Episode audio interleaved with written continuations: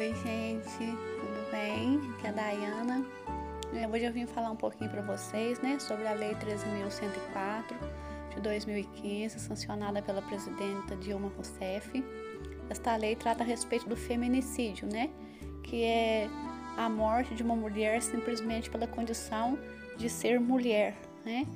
Então, isso a gente vê em todas as classes sociais, é o exemplo do que aconteceu é, semana passada, né, com a juíza no Rio de Janeiro, a qual levou 16 facadas.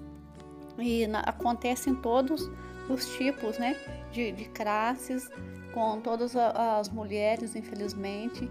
Então, é, no Brasil, todos os dias a gente tem uma mulher né, morta por condição de gênero, que é o feminicídio, fora os casos que, que a gente não conhece, né, que não torna assunto na mídia.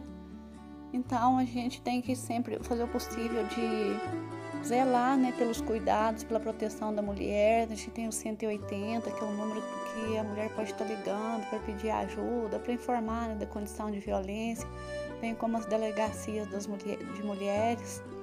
Vamos procurar ajuda e conscientizar a população em geral, né, para manter a segurança e o cuidado com as mulheres, porque a gente merece é, vida, né?